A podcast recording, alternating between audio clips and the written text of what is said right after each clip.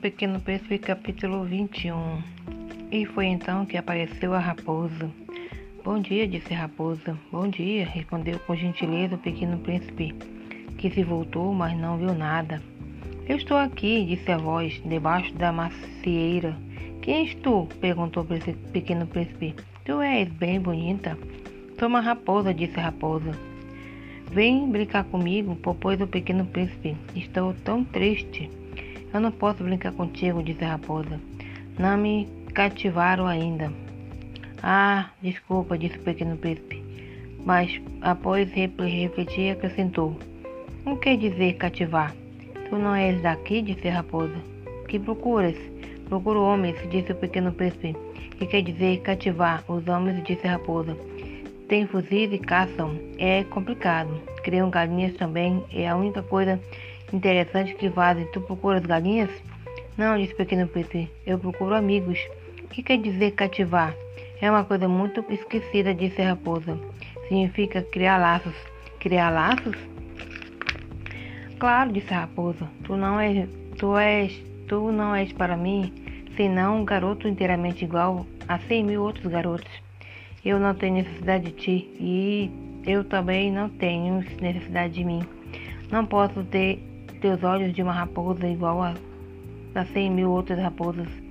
Mas se tu me cativas, nós teremos necessidade um do outro.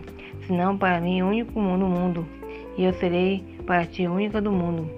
Começa a compreender, disse o pequeno príncipe. Existe uma flor, creio que ela me cativou. Isso é possível, disse a raposa. Vê-se tanta coisa na terra. Ou não foi a terra, disse o pequeno príncipe. A raposa pareceu muito intrigada. No outro planeta, sim.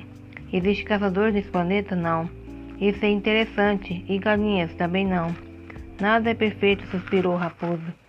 Mas a raposa retornou à sua ideia. Minha vida é, é monótona.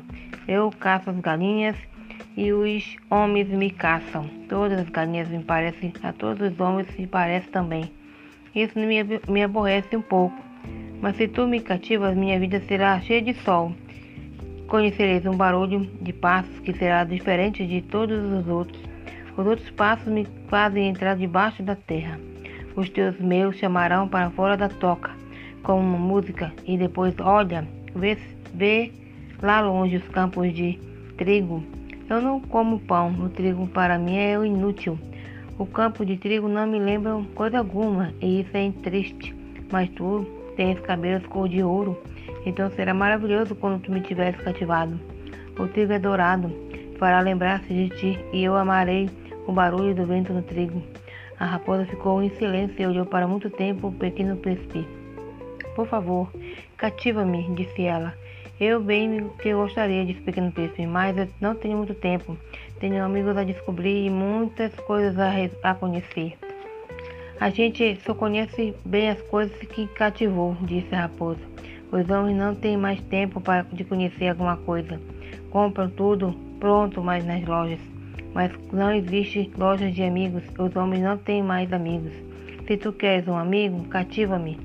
O que é preciso fazer? perguntou o pequeno príncipe. É preciso ser muito paciente, respondeu a raposa. Tu sentarás primeiro um pouco longe de mim, assim na grama. Eu olharei o canto do, do olho, e tu não dirás nada. A linguagem é uma fonte mal entendida, mas a cada dia tu se sentarás mais perto.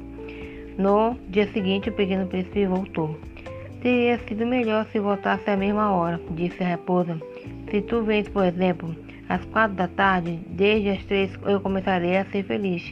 Quanto mais a, a hora for chegando, mais eu me sentirei feliz. Às quatro horas estarei inquieta, agitada, descobrirei o preço da felicidade mas tu vens a qualquer momento, nunca saberei a hora de preparar o coração.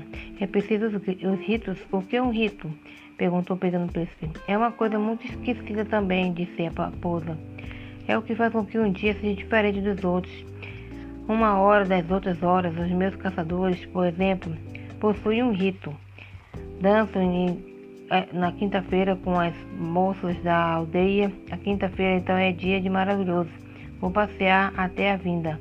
Se os caçadores dançarem em qualquer dia, os dias seriam todos iguais e eu não seria teria férias. Assim o pequeno príncipe cativou a raposa.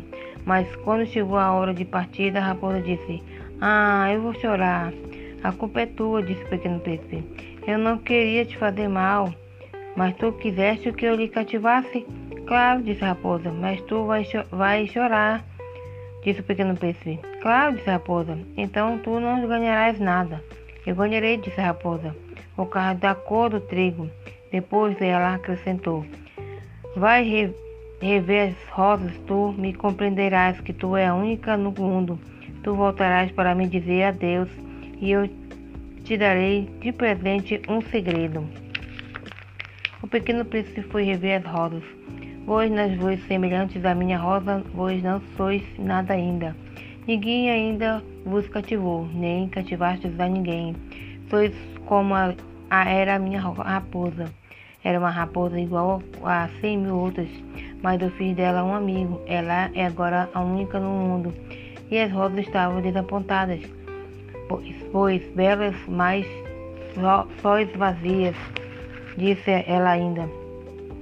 Não se pode morrer por vós. Uma pessoa que passeia e olhasse a minha rosa pensaria que ela fosse convosco. Porém, se ela sozinha é mais importante que vós todos, pois vós ela eu reguei. Foi ela que pus sobre a redonha. Foi ela que a plantei com a paravento. Foi nela que eu matei as larvas, exceto duas ou três causa das borboletas. Foi ela que eu escutei e queixei-se ou, ou garbasse, ou mesmo calasse algum, algumas vezes, porquanto ela é minha rosa. E ela voltou então a raposa. Adeus, disse ele. Adeus, disse a raposa. Eis o meu segredo, é muito simples. Só se vê bem com o coração, é essencial e invisível para os olhos. Essencial e invisível para os olhos, repetiu o pequeno príncipe a fim de se lembrar. Foi o tempo que perdeste com tua rosa, que fez tua rosa tão importante. Foi o tempo que eu perdi com a minha rosa, repetiu o pequeno príncipe, a fim de, de se lembrar. Os homens esqueceram da, dessa verdade, disse a raposa. Mas tu não deves esquecer, tu me tornas eternamente responsável por aquilo que cativas. Tu és responsável por pela rosa, e eu sou responsável pela minha rosa, repetiu o pequeno príncipe a fim de se lembrar.